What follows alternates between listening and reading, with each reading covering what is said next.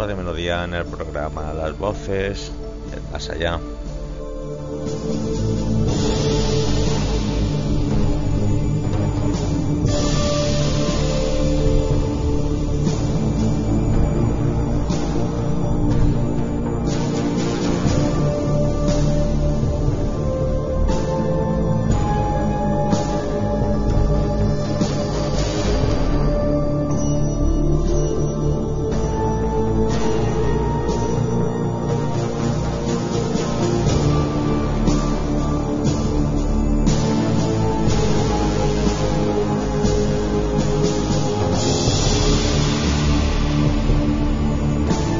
De hoy lo vamos a, vamos a tratar el tema de los fuegos fatuos y algún misterio de Sevilla.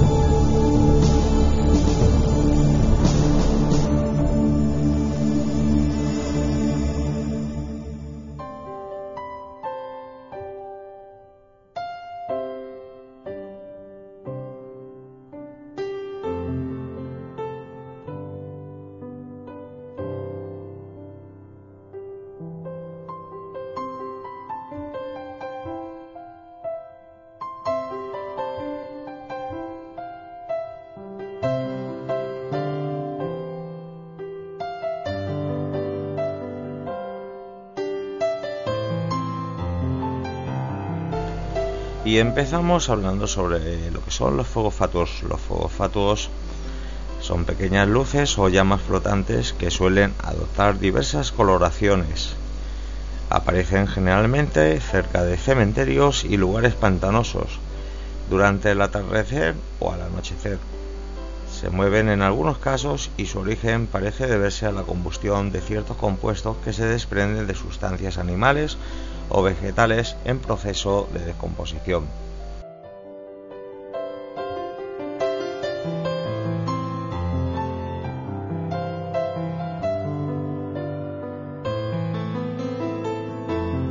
Se dice que retroceden o se alejan cuando uno intenta acercarse a ellos y han sido el origen de muchas leyendas y creencias populares que las asocian con fantasmas y espíritus del más allá, razón por la cual no todos se contentan con explicaciones racionales y continúan teniendo una aura de superstición y misterio.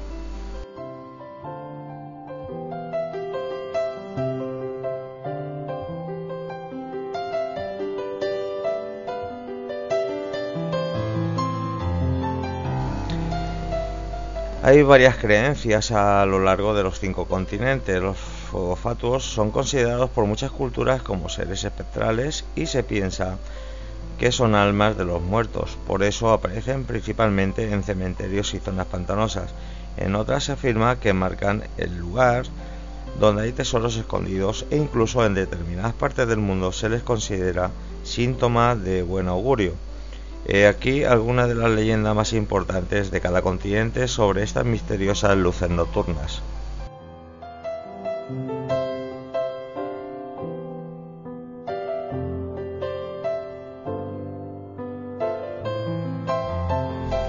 En América del Norte, en Estados Unidos, según nos eh, cuenta el antropólogo Dale Ferguson, los indios norteamericanos tienen leyendas sobre los espíritus que se manifiestan como llamas azules que danzan similares a los fuegos fatuos.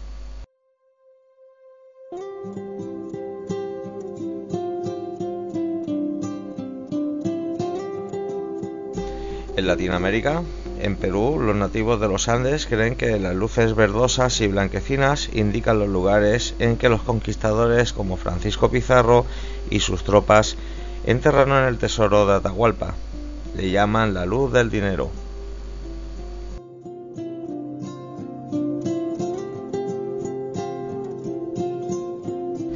En México, ya que allí se habla de las luces del dinero o luces del tesoro, algunas de esas luces se vinculan a relatos de la Revolución Mexicana. Así, en Cuatro Ciénagas, lugar en el que se ahogó el lugarteniente de Villa, el general Fierro, se cree que de noche aparece una luz que señala el lugar en el que está el oro que el general llevaba guardado y que perdió al caer de su caballo.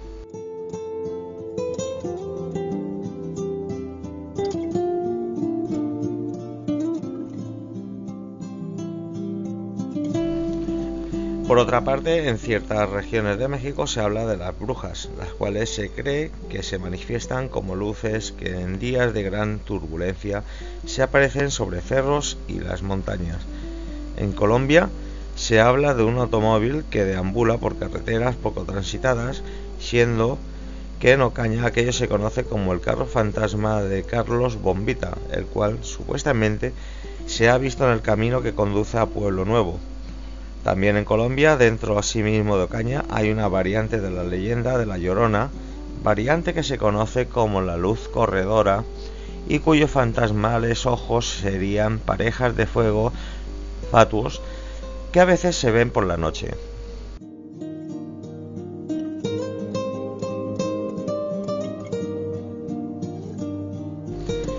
Cuanto a Venezuela, hay ciertas zonas rurales en que sobrevive una leyenda según la cual los fatuos son los espíritus en pena del conquistador español Lope de Aguirre y de sus hombres.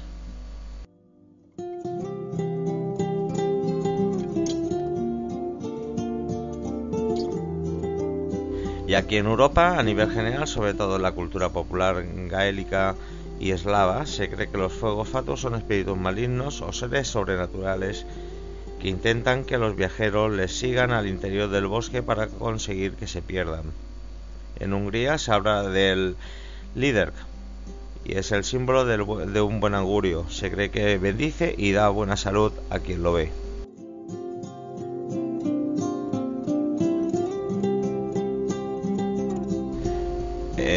Inglaterra eh, aparecen diversas leyendas populares, siendo muchas de ellas un ente malicioso. También, aunque dentro de otras leyendas, los fuegos fatuos aparecen como guardianes de tesoros. En España hay mucho folclore en torno a los fuegos fatuos. Por ejemplo, en el País Vasco se habla de un tipo de hada que se transforma en bola de luz. A tal tipo se le llama Mari.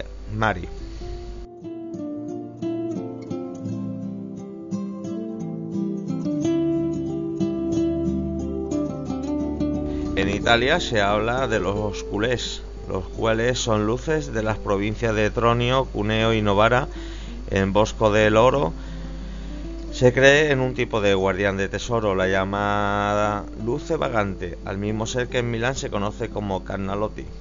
En el cementerio trentino di Banano, en Módena, existe la creencia de un espíritu socarrón que arrastra un bastón terminado en bombilla, cuyo brillo vendría a ser el fuego fatuo.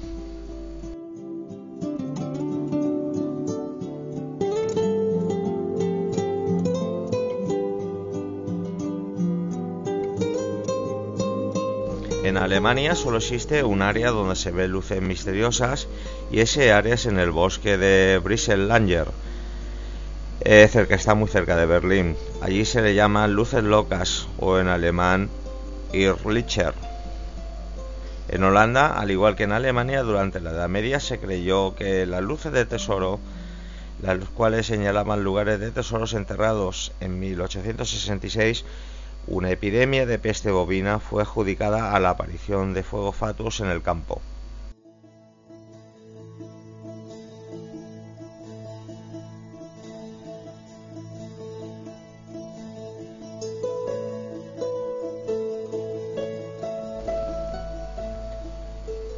En Suecia se piensa que los fatuos son espíritus de niños no bautizados que intentan conducir a los hombres a lugares con agua, todo por eso, por el deseo de recibir el sacramento.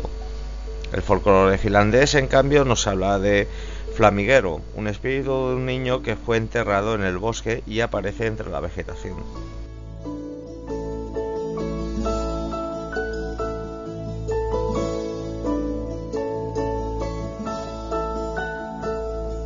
En Asia, la más famosa de las luces fantasmas asiáticas es una luz que sale del fondo de un río, se queda un rato flotando a 10 metros y después sale disparada hacia el, hacia el cielo.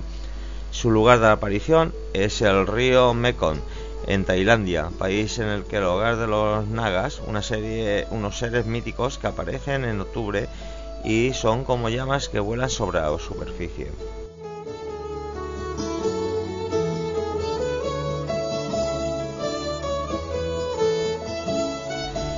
Darjeeling, de la India, se cree que los Chotatmins, un cierto tipo de duendes o hombrecillos que viven bajo la tierra y usan linternas, las cuales vendrían a ser los fuegos fatuos.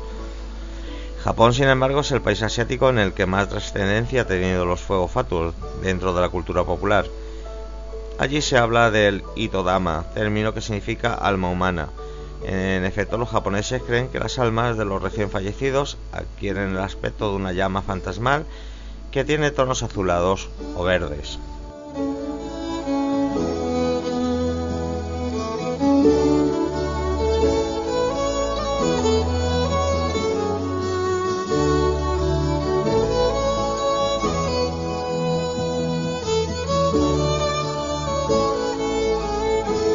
Dichos itodamas se verían en el verano, sobre todo en cementerios y bosques sombríos. Ahora algo, de algo que llama la atención es los, de, los se ha expresado la cultura popular actual a través de referencias y apariciones en mangas, animes, videojuegos y otras cosas. Por ejemplo, en Dragon Ball Z se ven muchos itodamas cuando Goku cae en el infierno. En el videojuego Kami hay itodamas flotando sobre lápidas en la noche. En The Legend of Zelda hay unos fantasmas llamados Oes que tienen forma de Itodama. En el eh, anime y manga Tegosh Sweeper Mikami, el Itodama es un aliado de Okinu, el protagonista, etcétera, etcétera.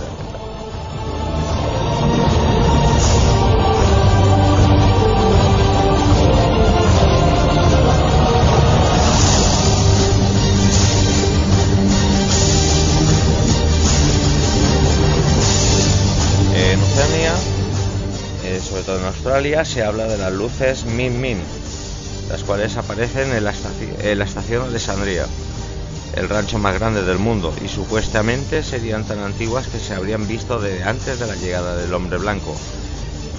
También se habla de la King's Light, una luz intensamente brillante con forma de águila. Según se cuenta, aparece en el río Murrumbidgee, en New South Wales, y al parecer es más que una simple creencia popular, pues ya bien entrado el siglo XX, un granjero vendió su granja por el temor de que le engendró haber visto dicha luz.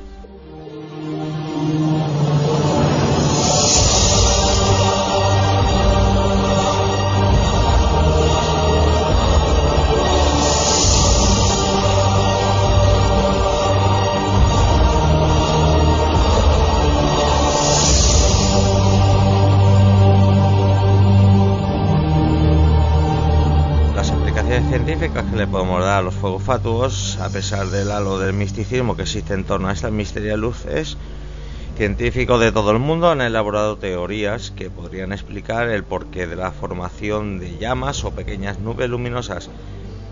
Las, que más fuerza tienen y que podrían explicar la, mayor, la mayoría de los casos sería la oxidación de fosfina y gases de metano, la bioluminiscencia, sales de calcio o el origen parecido al del rayo globular. La oxidación de fosfina y gases de, metano se plantea que la oxidación de la fosfina y de los gases se producen por la descomposición de la materia orgánica. Serían las causas del fenómeno. Inclusive un científico italiano llamado Luigi Garlacelli logró producir sin que se sin que se dé ignición dichas luces al agregar sustancias químicas a gases originados de la descomposición orgánica. Ahora, la teoría susodicha explica algunos casos, pero como alegan sus críticos, no aquellos en los cuales las luces o fuegos fatuos han mostrado patrones de movimiento, o como explican algunos testimonios, que los fuegos se alejen.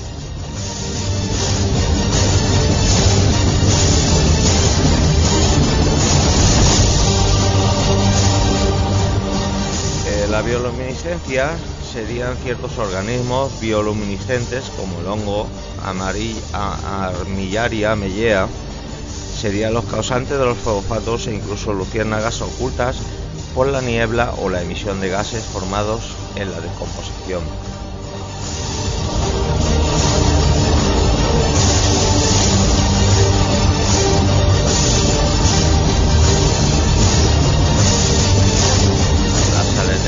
Sería la, causa de la fosforescencia natural, las cuales estarían presentes en los huesos, de allí que los feofatos sean tan vistos en los cementerios.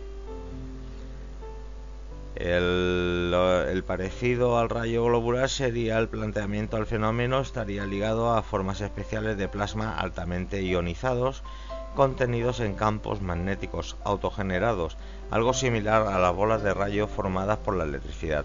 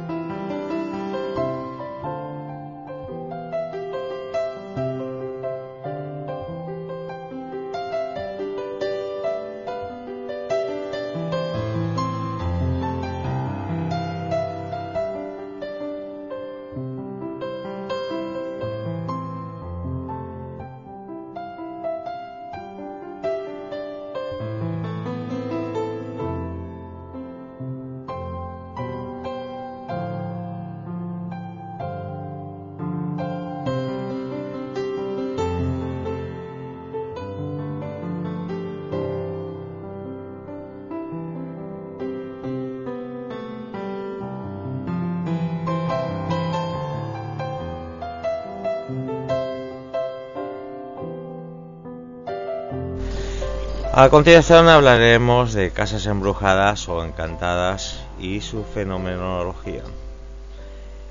Una casa embrujada o encantada sería un edificio o construcción donde supuestamente ocurren apariciones o fenómenos paranormales. Una casa embrujada puede contener a fantasmas, poltergeist o hasta demonios. A veces esta presencia, según se informa, sigue siendo frecuentemente en el mundo físico después de que un acontecimiento trágico ocurrió en la propiedad, como un asesinato, una muerte accidental o un suicidio.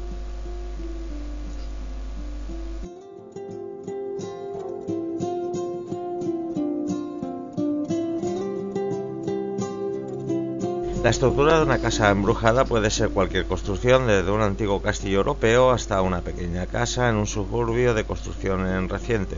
Sin embargo, muchos autores y directores de cine prefieren la arquitectura de principios de los siglos XX o anterior, particularmente las mansiones oscuras. En términos parapsicológicos, una casa encantada se le denomina al fenómeno como infestación.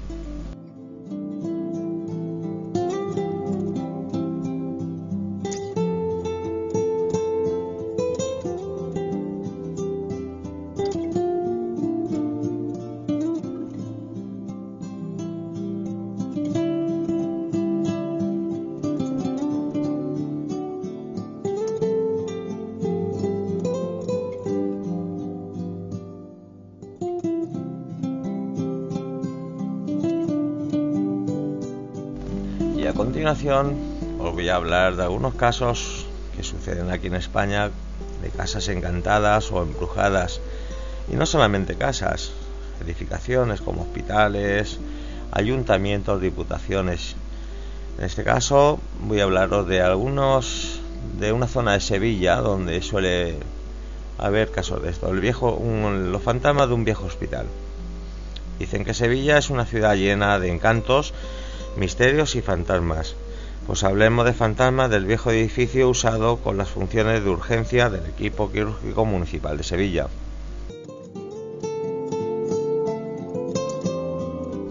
Con el paso del tiempo, todo aquello que eran rumores de apariciones espectrales en el edificio se acabaron asentando, dando paso a toda suerte de testigos dispuestos a narrar sus experiencias paranormales en su lugar habitual de trabajo.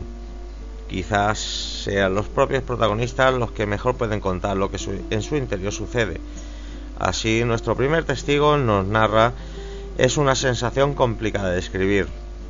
Verás, te notas acompañado, vigilado como si alguien invisible estuviera contigo, y luego en momentos de mucho frío o incluso notas el contacto con algo. ¿Un fantasma? Pues no se sabe, que te deja muy impresionado. El contacto físico, gelido de otro mundo y prosigue nuestro testigo, sé de compañeras que incluso le han agarrado de los pelos, de los brazos, incluso de la bata.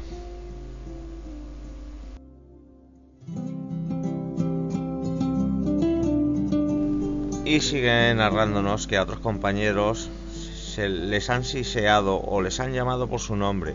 A otros han visto como objetos antes de sus narices se movían solos como movidos por unas manos invisibles, y otros en, un antiguo espejo, en su reflejo han visto a una señora mayor reflejada en el espejo con bata de paciente, pero cuando se han girado para verla directamente ya no estaba.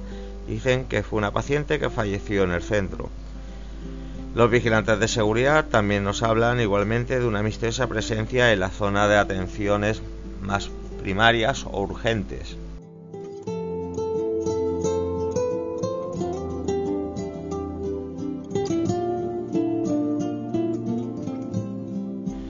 Son zonas donde se aparece una misteriosa sombra, incluso donde se oyen raps. Dos enfermeros se llevaron una noche una grabadora y la dejaron grabando eh, psicofonías en distintas zonas del centro.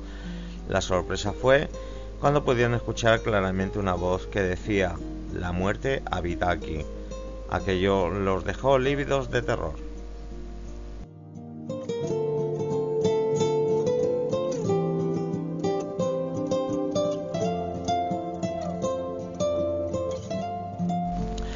Otro miembro del cuerpo de seguridad eh, nos ha comentado que en el edificio se produjo un incendio y se ha desalojado ya por completo. Como había intenciones de cerrarlo, tras este incidente no se, no se va a rehabilitar eh, de, momento y, se han trasladado las cosas que quedan a otro sitio. Y proseguía, el y proseguía. El incendio es lo menos extraño que sucede en este edificio. Se le atribuye este tipo de fenómenos al edificio debido al dolor y las muertes que en su interior se han producido, ocasionando una impregnación paranormal al lugar que propicia la manifestación de este tipo de eventos paranormales tan sobrecogedores por lo menos para los que allí desempeñen su labor sanitaria. Ya sabemos que estamos hablando de un viejo hospital.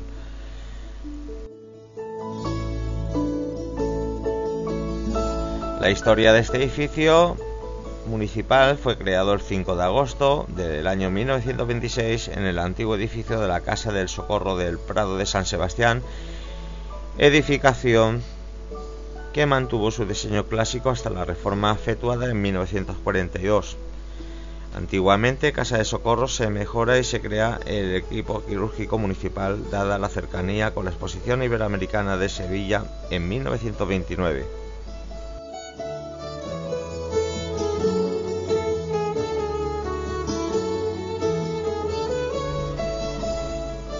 Fue la labor de José Cruz Conde, nuevo gobernador de Sevilla, quien hizo posible que el proyecto saliera adelante ante la apatía en la que habían caído las obras bajo la supervisión, supervisión perdón, de Aníbal González. Pero fue don Blas Tello Rentero, concejal inspector del Cuerpo Benéfico Sanitario, el auténtico motor de su creación.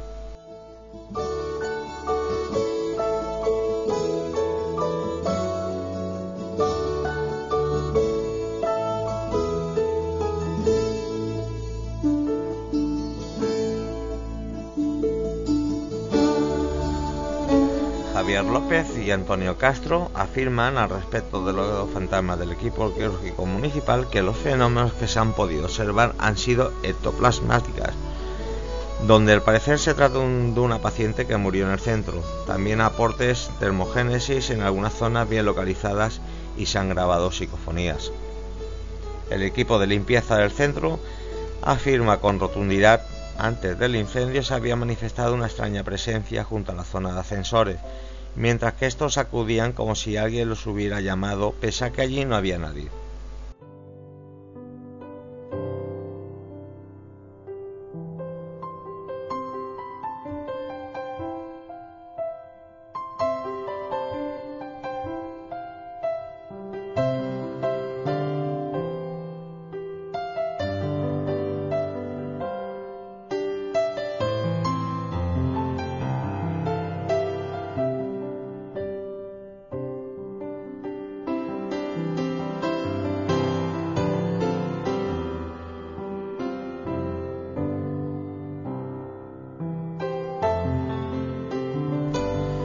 En el centro se han registrado fuertes caídas de temperatura, así como comportamiento anómalo de los detectores de presencia o equipos de grabación termográfico desplazados al lugar, grabación de orbes, psicofonías y en algunos casos en la antigua sala de urgencias se han escuchado pasos que surgen y van hacia ninguna parte.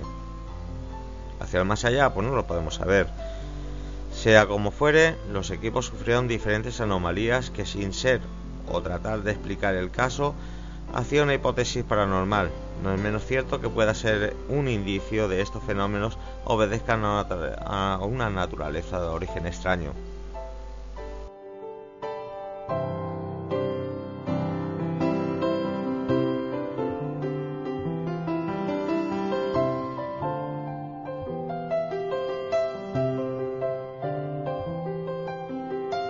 El edificio hoy en día ya no existe. Los fenómenos, paranormales en un edificio público, un edificio sanitario, donde pese a su inactividad se han registrado otro tipo de incidentes extraños antes, durante y después del cierre. Los afectados tratan de explicar cómo estos incidentes, peregrinando hipótesis desde la anciana paciente que falleció en el centro hasta una antigua trabajadora fallecida de víctima de leucemia, suicidios o muertes prematuras, sea como fuere, los hechos son incontestables y llenaron de temor a todos sus trabajadores.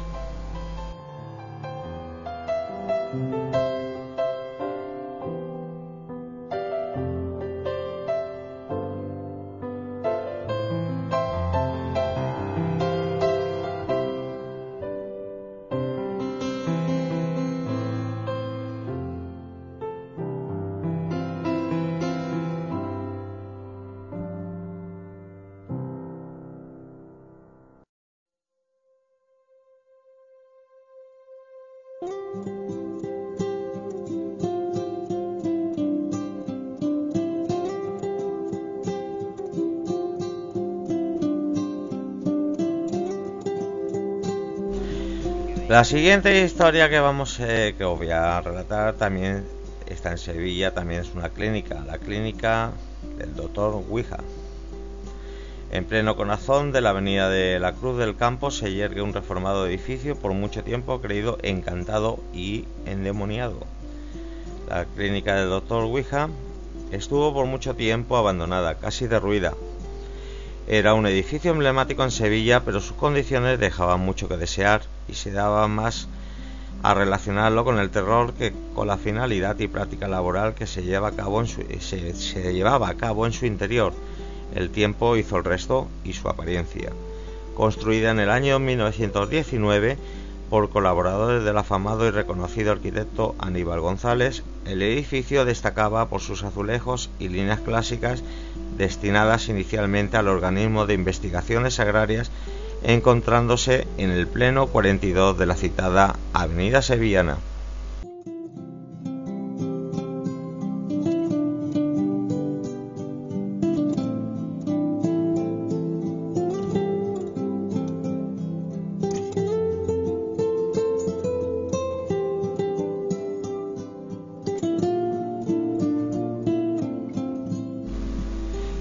El año 1956, cuando el doctor Eduardo Ouija quiere el inmueble y comienza a funcionar un 9 de febrero de 1957 como institución psiquiátrica, hasta 1966, fecha en la que, fallece y toma la dirección de la, misma su hijo, hasta el cierre eh, de la clínica en el año 1974. Tiempo después, en la década de los 80 se abre el edificio como negocio dedicado a la restauración como parrilla argentina. El restaurante cerró tiempo después y el edificio, sobre el cual pesaba ya la fama de maldito para sus inquilinos, moradores o compradores, pasó a ser adquirido por una inmobiliaria, quien posteriormente se la vendió al Ayuntamiento de Sevilla y a partir de ahí y durante esas fechas el, abandono y mala presencia fue el principal inquilino de sus habitaciones.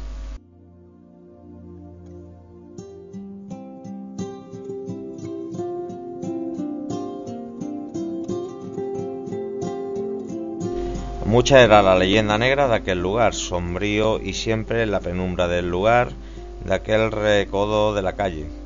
Como se ha comentado, durante mucho tiempo el edificio fue propiedad del doctor Ouija, reputado médico psiquiatra sevillano que trataba directamente enfermedades mentales y relacionadas en, su en su clínica de Sevilla. Dada la confidencialidad y el secretismo que rodea al médico y a sus pacientes, se creyó por parte de algunos sevillanos de a pie que en su interior se realizaban terroríficos y terribles actos contra el ser humano, era la psicología humana que tendía a ver lo que no había e imaginar terapias de electroshock entre alaridos y mortificaciones.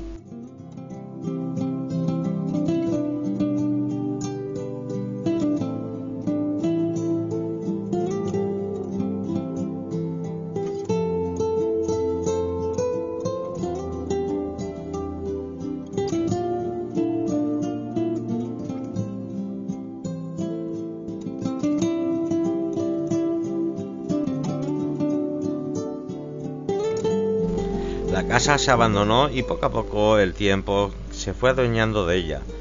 Muchos eran los jóvenes que, dada la actividad que había desarrollado la misma, se decían vamos a hacer la Ouija en el manicomio de Doctor Ouija. Y allí iban buscando la nocturnidad y tenebrosidad de sus paredes y entornos para jugar y buscar lo prohibido, lo oculto. Muchos fueron los que se dejaron llevar por el encanto y el romanticismo de su historia, así como por lo misterioso, y afirmaron haber sentido presencias, visto sombras e incluso afirmar que aquella casa majestuosa estaba maldita. Así, poco a poco, el lugar se fue cargando de una leyenda negra en Sevilla que la tildaban de casa maldita y encantada. Gritos, lamentos, gemidos era un sinfín de comentarios y rumores que corrían por Sevilla y que realmente nadie había vivido en primera persona, que junto con el edificio del Cine Fantasio en Sevilla captaba la atención paranormal en pleno finales de los años 90.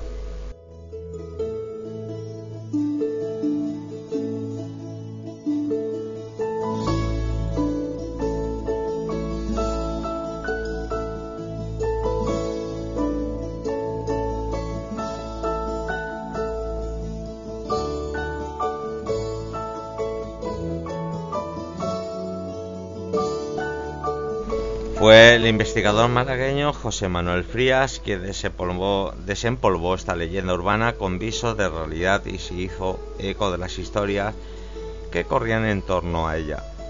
En esa época todos relacionaban el apellido del psiquiatra al juego de la Ouija y no hacía más que acentuar su leyenda, que poco a poco iban añadiendo componentes y tintes que cargaban de más dramatismo a misma.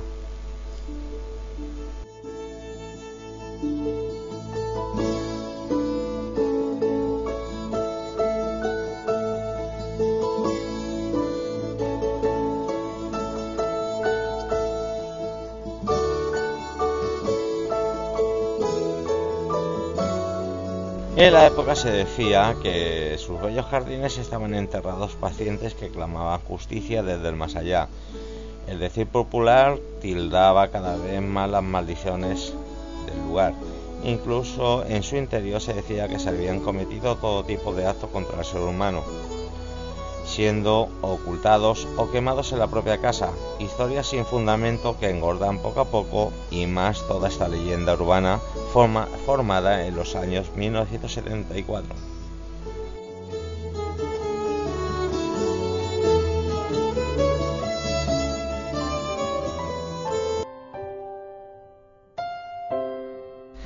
Los trabajadores que acudían al lugar a desempeñar algún trabajo de jardinería, fumigación o estabilización del edificio lo hacían con muchísimo miedo por las historias que circulaban en torno a la misma, y no eran pocos los que salían del inmueble convencidos de haber vivido alguna experiencia paranormal.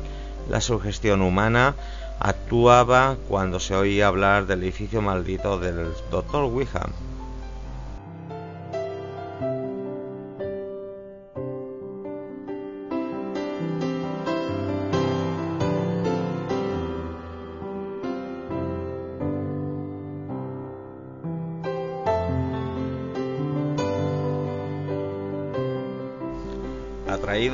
fama del lugar, se realizaron filmaciones cinematográficas de distinto metraje en su interior, tales como los denominados con los desafortunados títulos Las perras de Satán o Invasión Travesti. incluso asimilaron el apellido de Dr. Ouija para uno de sus personajes. El director de uno de estos films, Jerónimo de los Santos, narraba su experiencia en su interior e incluso su tendencia a dejar llevar por esta embriagadora historia. El lugar es extraño y terrorífico. Dentro de él se ha dicho que había fantasmas y se ha tildado de terrible la figura del Dr. Ouija. A ello hemos de sumarle la gran cantidad de personas que han entrado en su interior atraídos por el misterio, indigentes buscando refugio y otras actividades menos saludables que hicieron al edificio ganarse la denominación de maldito e inseguro. Durante muchos años todos estos comentarios había y han alimentado esa leyenda.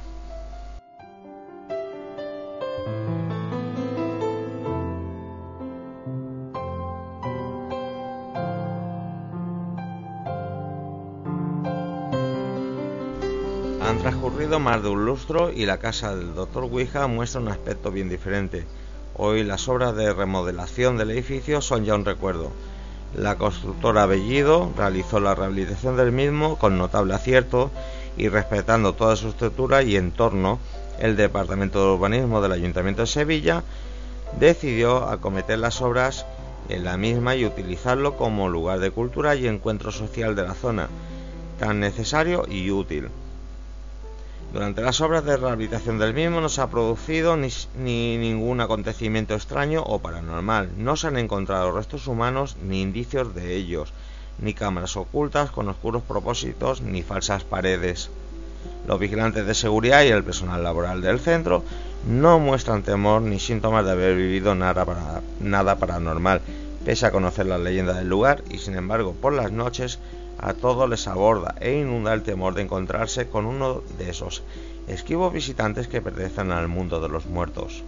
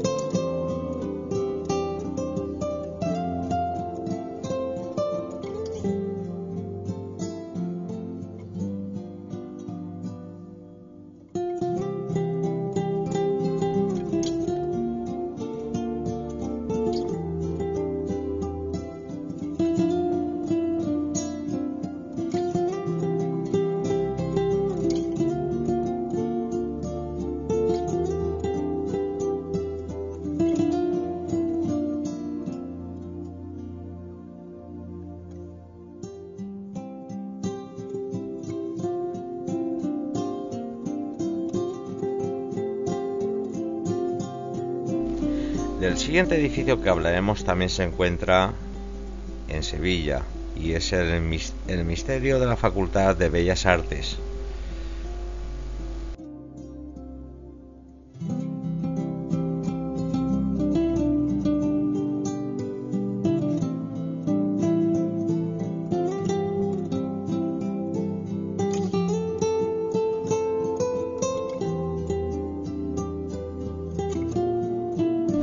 Situado en la calle La Araña, muy cerca del restaurante Viandas, se encuentra hoy desde el año 1970 la sede de la Facultad de Bellas Artes perteneciente a la Universidad de Sevilla y la cual ocupa el mismo lugar del edificio que desde 1550 hasta abril de 1767 fue la sede general de la Compañía de los Jesuitas de Sevilla, de cuyo edificio solo queda la actual iglesia de la Anunciación, la cual alberga en su sótanos el Panteón de Sevillanos Ilustres.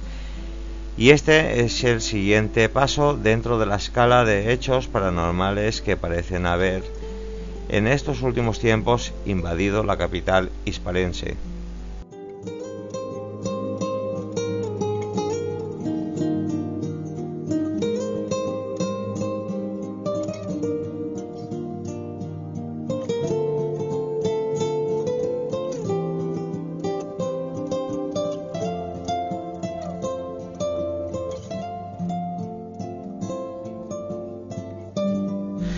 Hasta hace muy pocos años, el personal de limpieza se solía marchar sobre las 4 de la madrugada una vez finalizada su labor y quedando un vigilante durante, durante todo el resto de la noche. Pero actualmente la facultad cierra sus cancelas a las 10 de la noche y son puestas en funcionamiento sus alarmas, conectadas con una central de vigilancia. Según nos cuentan los integrantes del cuerpo de seguridad de la facultad que allí entre sus paredes habita el fantasma del antiguo encargado de mantenimiento que falleció un viernes a las 3 de la tarde tras acabar su jornada laboral. Eh, sobre las 3 menos cuarto finalizaba. María del Carmen Abad, una de las empleadas de la limpieza, mm, eh, vive con el, con el convencimiento de que Santiago, tal era el nombre del fallecido, tras su muerte se quedó morando en sus aulas, recovecos y el insigne lugar del panteón de los sevillanos ilustres.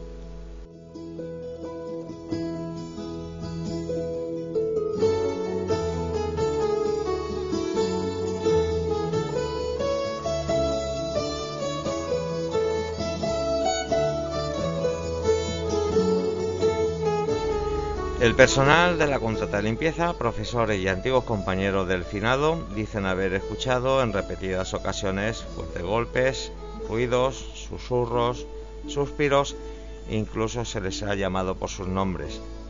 Un fantasma encarnado en su antiguo compañero que hoy no deja de incordiarlos y hacer su jornada de trabajo insufribles. Horas en convivencia con el miedo, el personal de limpieza cuenta tímidamente sus experiencias a más allá.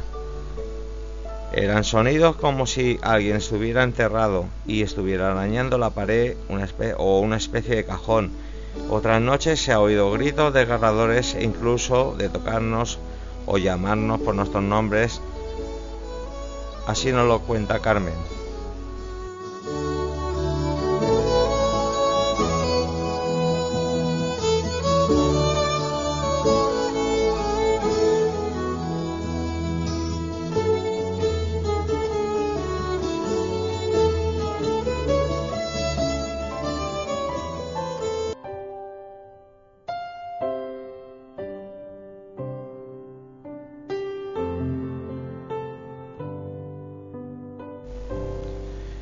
Según también nos cuenta Carmen, la voz no proviene de ningún sitio ni de nadie y lo que es peor, no había nadie cerca de ellos.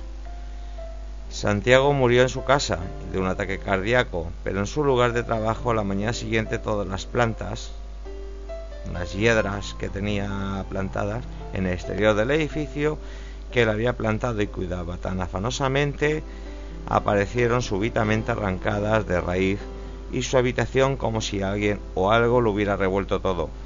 Desde su muerte, las noches de, las noches de la limpieza o vigilancia se han vuelto un tormento en la que el pánico te puede abordar en cualquier momento.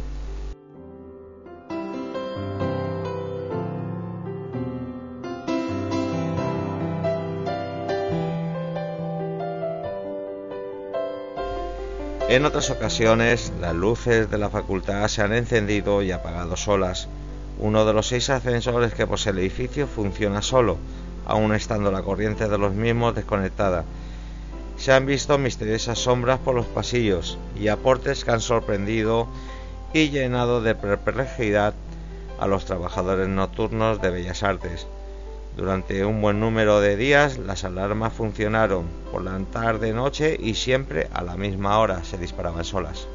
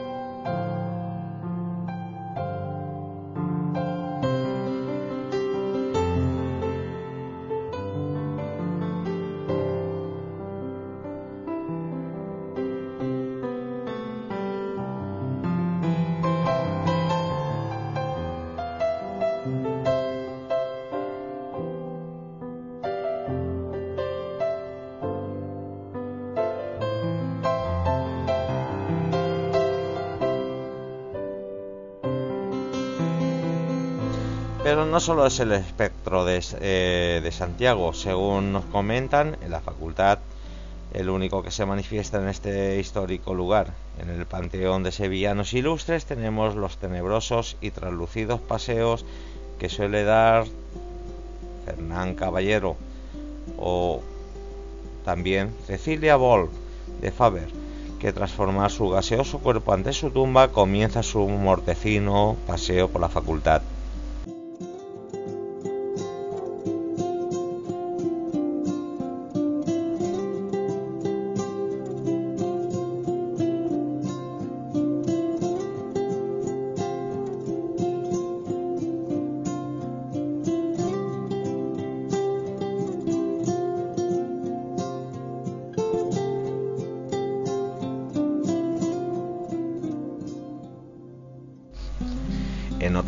De la Facultad de las Bellas Artes encontramos una no menos misteriosa serie de pisadas en el techo de una entreplanta que lejos de entrar, como sería lógico, en el sólido techo sobresalen hacia afuera una, una completa y anómala, anómala tridimensionalidad. Los aparejadores consultados no lo saben explicar.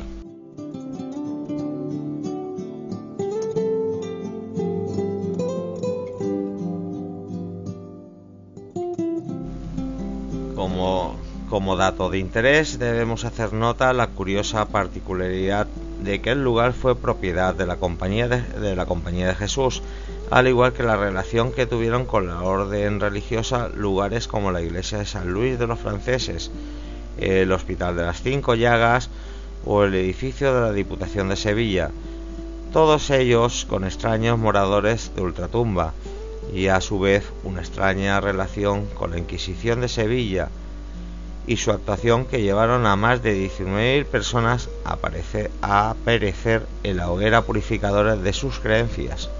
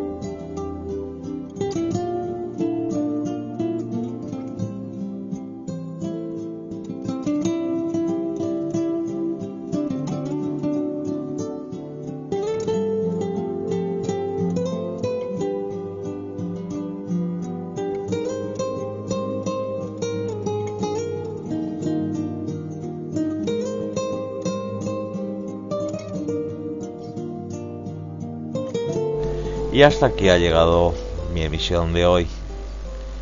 Eh, aquí en el programa Las Voces del Más Allá. La semana que viene os voy a traer más relatos de misterio de España, que tenemos bastantes casos aquí. Ahora ya doy paso a mi compañero Eduardo.